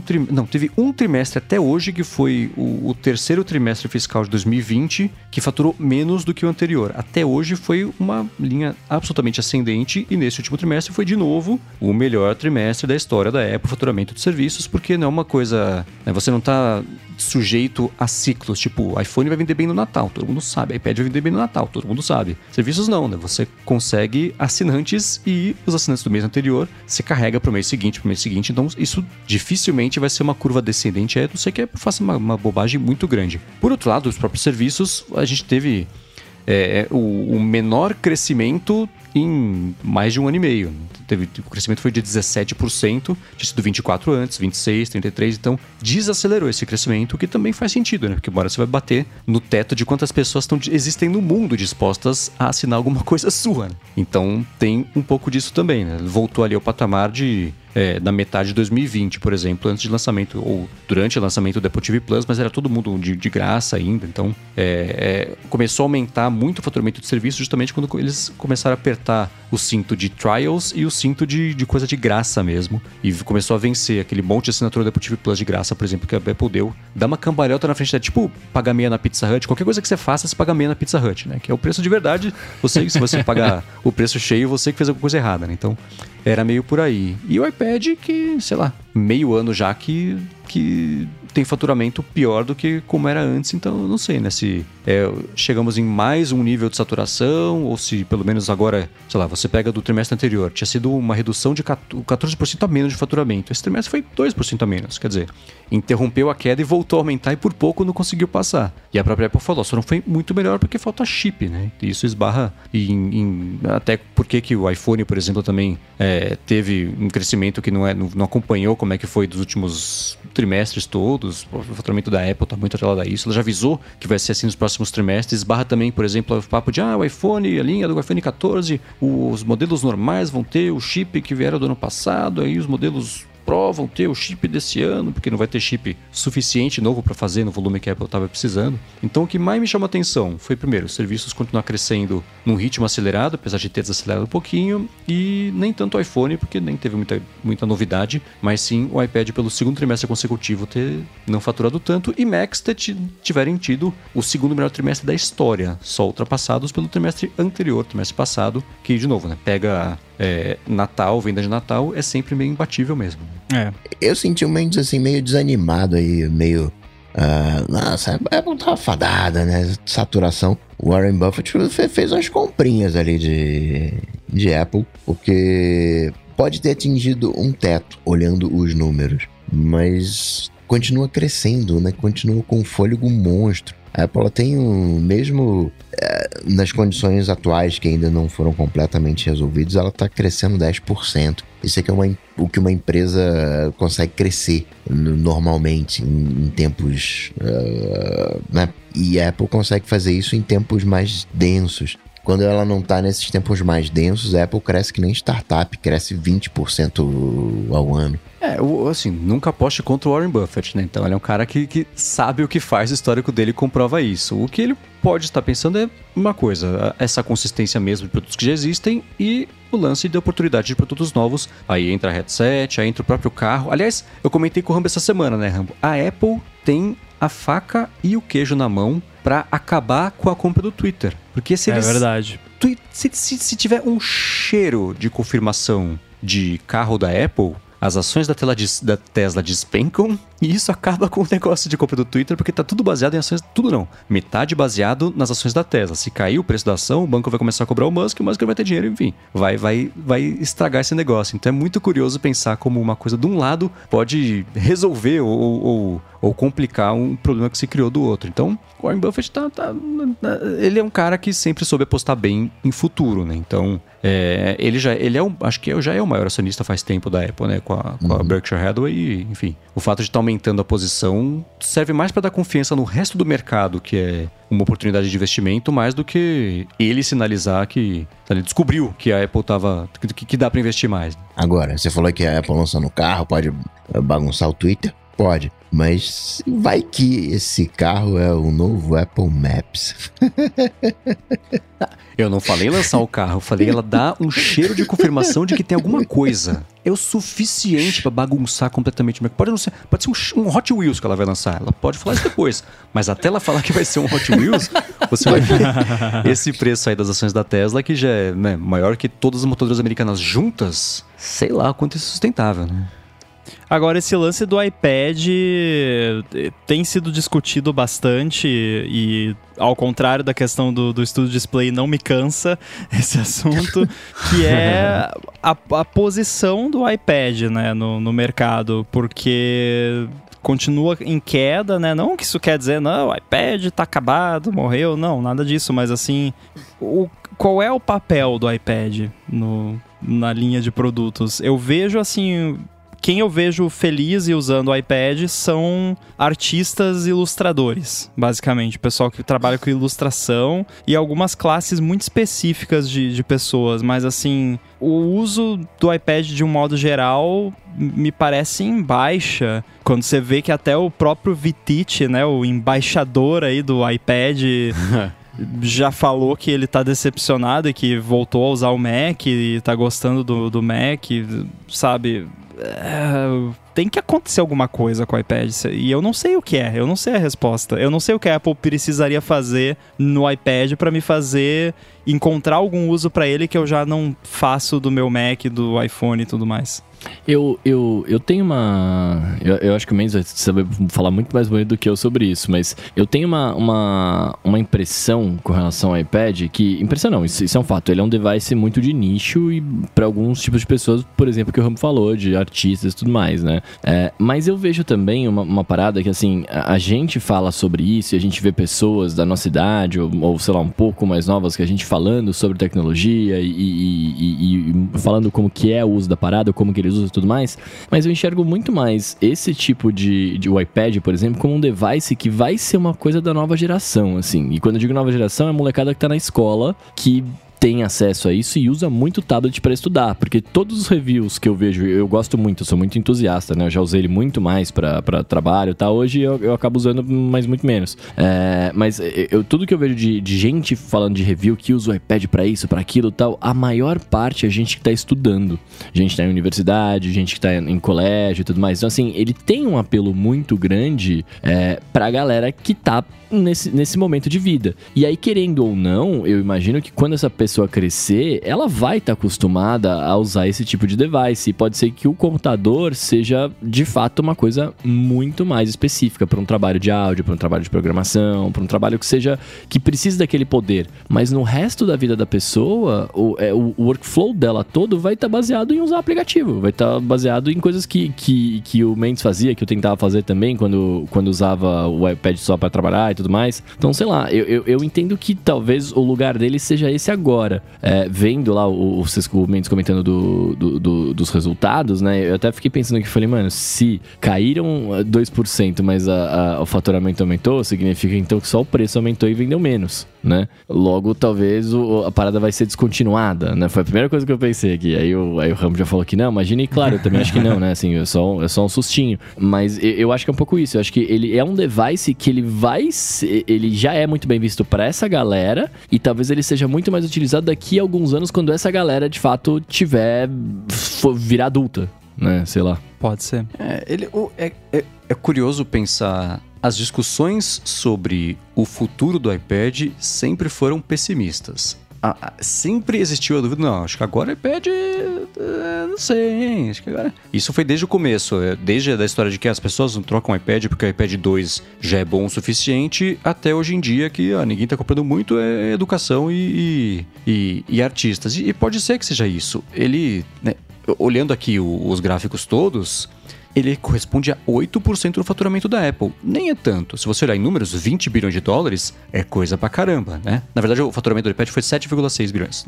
É, é coisa pra caramba. 20 foi, foi um outro. Então, é, aí você tem que medir qual que é o esforço de evoluir a plataforma versus o retorno que ela vai trazer. E a gente pensa, por exemplo, naquele gráfico que a gente comentou na semana passada, de que os aplicativos mais famosos de iPad, você tem sei lá, 8% da base de usuários versus os aplicativos iPhone. Aí compensa ficar investindo tubos e tubos de dinheiro, ter esse trabalho todo para um faturamento que é, né, a Apple usa essa grana para pagar uma vez por semana a multa da, da Holanda lá, e, e só. né? Mas pelo menos tá garantido isso, tipo, você pagar aluguel com rendimento seu que, que é secundário. Então, o, o iPad sempre esteve nessa posição de que ele é tipo um acessório plus, né? As pessoas, usam, todo mundo tem, ninguém sabe muito bem porquê e, e todo mundo fica analisando se ele tem motivo de verdade para existir ou não. Mas é uma aposta. O- hoje o iPad, a posição dele no mercado é que ele é único, né? Você tem sim o Galaxy Tab, você tem o Fire Tablet, mas Não, né? Você pega em, qualquer tipo de métrica sobre faturamento ou de, de- de base de usuários, o iPad segue é, sozinho. Aí, né, é- é, acho que é a única empresa que poderia se dar o luxo de, não, de decidir não ter esse faturamento de, de 7 bilhões no trimestre, deve dar aí, somando no ano, 24, 25 bilhões, e talvez não ser o suficiente para manter investimento. E ele sempre foi um patinho feio, né? Você pega o pêndulo de investimentos de atenção da Apple por, nos últimos anos, né? Você teve. ah, o- o- depois que o Mac salvou a Apple da falência, já entrou o iPod, que por muito tempo foi o foco, porque vendia bastante, devia ser uma margem muito maior do que dos Macs em, em mar- margem talvez não, mas em, em número de vendas. Depois veio o iPhone. Aí o iPad, aí do iPad já foi seguido pelo Apple Watch, que também é, era um negócio meio marginal. Então você tem um pêndulo que foi sempre de investimentos muito pesados em iPhone e agora para o Mac. E aí o iPad fica nesse meio do caminho. né? Então, é, e não recebe mais investimento porque você não tem uma base de usuários que justifique isso, né? De volta ao gráfico de você pegar os aplicativos mais famosos e mais usados de iPhone e ter 8% de, de usuários de, de iPad. Então, ele tá sempre no meio do caminho e é aquele problema da Tostines, né? Ele não tem. Ele tá sempre no meio do caminho porque não tem investimento, mas não tem investimento porque tá sempre no meio do caminho, as pessoas vão usar muito mesmo. Então, talvez ele esteja mesmo fadado a ser esse produto mediano para um público específico. E, e isso é isso, né? É, e aí se você olha assim, pô, parece um absurdo o que a Apple faz de dinheiro com o, o iPad.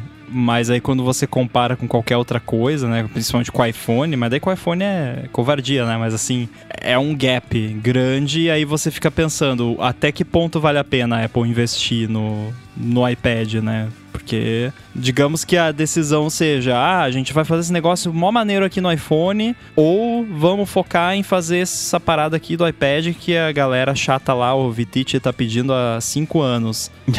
Não dá pra fazer os dois, só dá pra fazer um. Qual que eles vão fazer? É óbvio que eles vão fazer a parada do iPhone, né? Uhum. E é um problema É, que a pega- Apple sempre teve, né? Esse lance de a Apple não consegue fazer duas coisas ao mesmo tempo.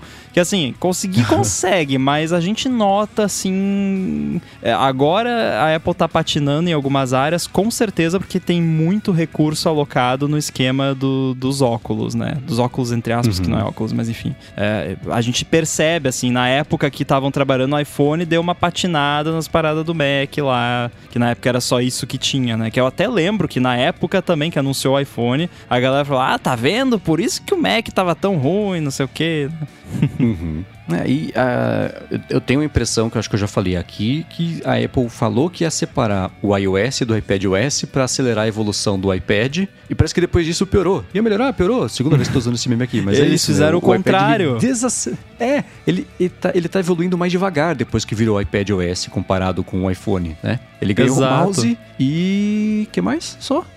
Os widgets É. são as mesmas porcaria que Não, tem no o iPhone widget, que nem o são- widget atrasou um ano no, no Atrasou, widget na é. home screen não tinha no iPad. E aí foi até que eu falei, não, tá vendo? Eles, eles trocaram o nome para iPad OS não para fazer coisa exclusiva no iPad OS, para tirar coisa do iPad OS, Uhum. né? Então assim, é, porque aí fica mais fácil até justificar, né? Não, os widgets na home screen são no iOS, não no iPad OS, né? Uhum. É, não sei se foi né, uma coisa muito boa, né?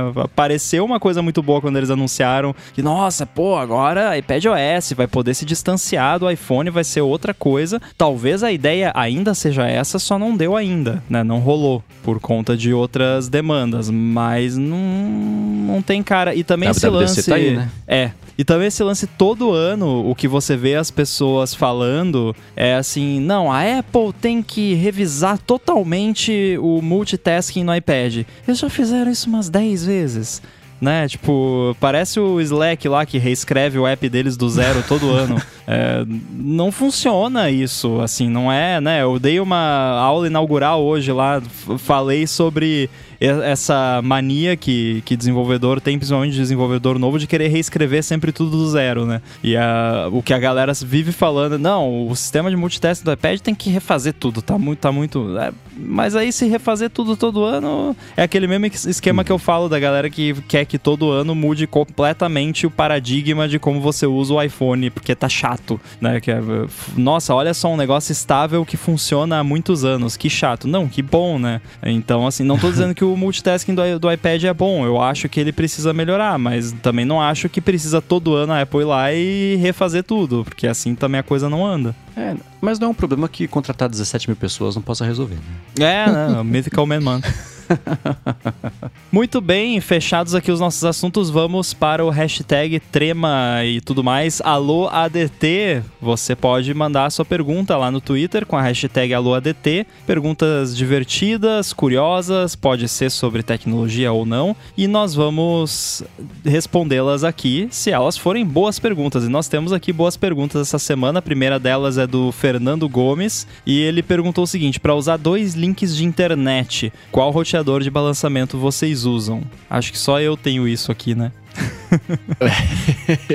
É, não, não. Eu vou escutar e aprender. Então, para quem não sabe, você pode ter mais de um provedor de internet na, na sua casa, só que para isso você vai precisar de um load balance, né? um balanceador que você vai ligar os dois provedores ali e ele vai sair para sua casa, ele vai fazer ali o, o- a distribuição da carga entre esses dois. Aí, como essa distribuição é feita, tem N opções, você pode combinar os dois, pode dividir por, por site, por máquina, por setor da rede, enfim, tem N opções. E eu abri até aqui o- a configuração do meu roteador load balance porque eu não sabia o modelo dele exato, mas ele é um TP-Link TL ER6020. Então, TP-Link TL ER6020, né? É quase nível Sony de, de modelo de produto. mas esse é o, é o que eu tenho aqui, funciona muito, muito bem.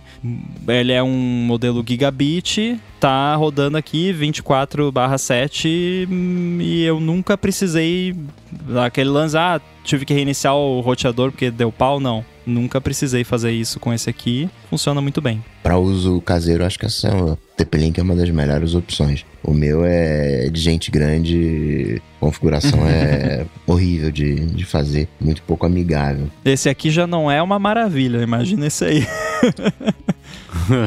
tá vendo? Aprendi. Muito bom. É, e eu recomendo pra quem tem eh, situações de uso crítico, né? Tipo, faz muita coisa ao vivo, né? Muita chamada de, de né? videoconferência, essas coisas, ou não quer ficar sem internet, né? Eu recomendo fortemente, porque aí não tem aquele ah, acontece às vezes aqui, pô, o- eu tenho dois, né? O, o principal, é, eu deixo meio que um principal e o outro é meio que um fallback. Ele só vaza pro outro se tá muita coisa, tipo, tem muita coisa usando a internet ao mesmo tempo, usando muita banda, ou se o primeiro falha. Mas às vezes dá aquelas falhas que não são aquelas falhas que cai, né? Aí dá tipo, pô, o, não tá abrindo o sei lá, o site X aqui, o site da Gigahertz. Não, o site da Gigahertz sempre abre, mas enfim, tem um site que não tá abrindo aqui. Ah, deixa eu ir lá no roteador e desligar o, né, fazer o failover lá, faço lá manualmente. Ah, agora abre, sabe? Assim, as coisinhas. Ah, hoje o, por algum motivo o streaming do TV Plus não tá, tá lento, a qualidade tá ficando baixa. Deixa eu trocar aqui, fazer o switch aqui do, né, que você faz, é um botão que você clica lá, ele já desliga um. É tipo de, de conforto que quem vive na internet pode gostar. Bom, agora tem uma pergunta aqui que eu acho que também é para mim, né, de certa forma, porque o negócio de AirPods é comigo mesmo. O Mark Nass perguntou aqui, ele falou que trocou os AirPods Pro duas vezes dentro da garantia, por conta daquele programa de reparo, e que da última vez trocaram tudo.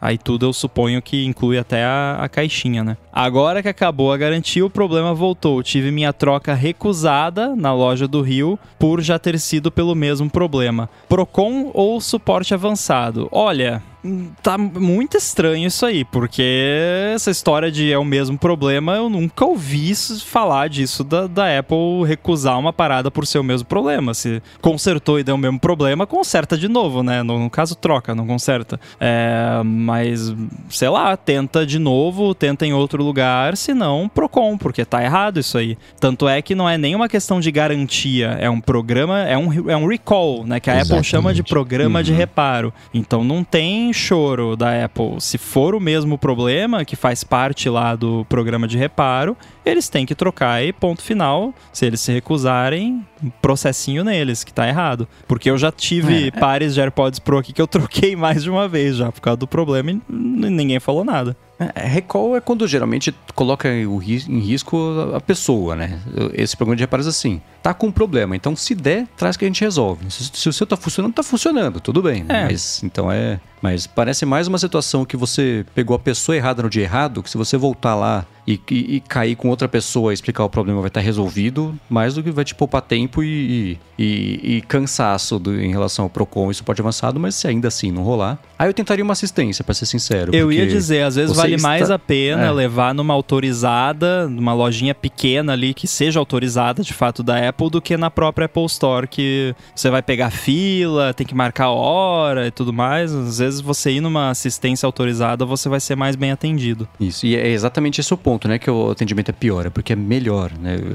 A loja da Apple, eles têm um volume muito grande de, de, de gente para ficar equilibrando, tá atendendo você, daqui a pouco vai, volta lá, pegando outra pessoa, volta, sei lá, tá esperando para resolver. Então, numa autorizada, talvez você consiga receber um pouco mais de atenção, inclusive pro fato de que esse problema é um problema recorrente de um produto que, que já tá com esse problema faz tempo, né? Então, é, sempre que você troca, inclusive, o produto, a garantia para esse problema dos AirPods, é, é, a garantia dele é por mais tempo até do que os três meses, os seis meses. É, é, acho que dois, é uma coisa tipo dois anos, é uma coisa meio absurda. Então não tem por que não trocarem. Agora, esse programa de reparo, que na verdade, no caso dos AirPods, é, é a Apple chama de programa de serviço.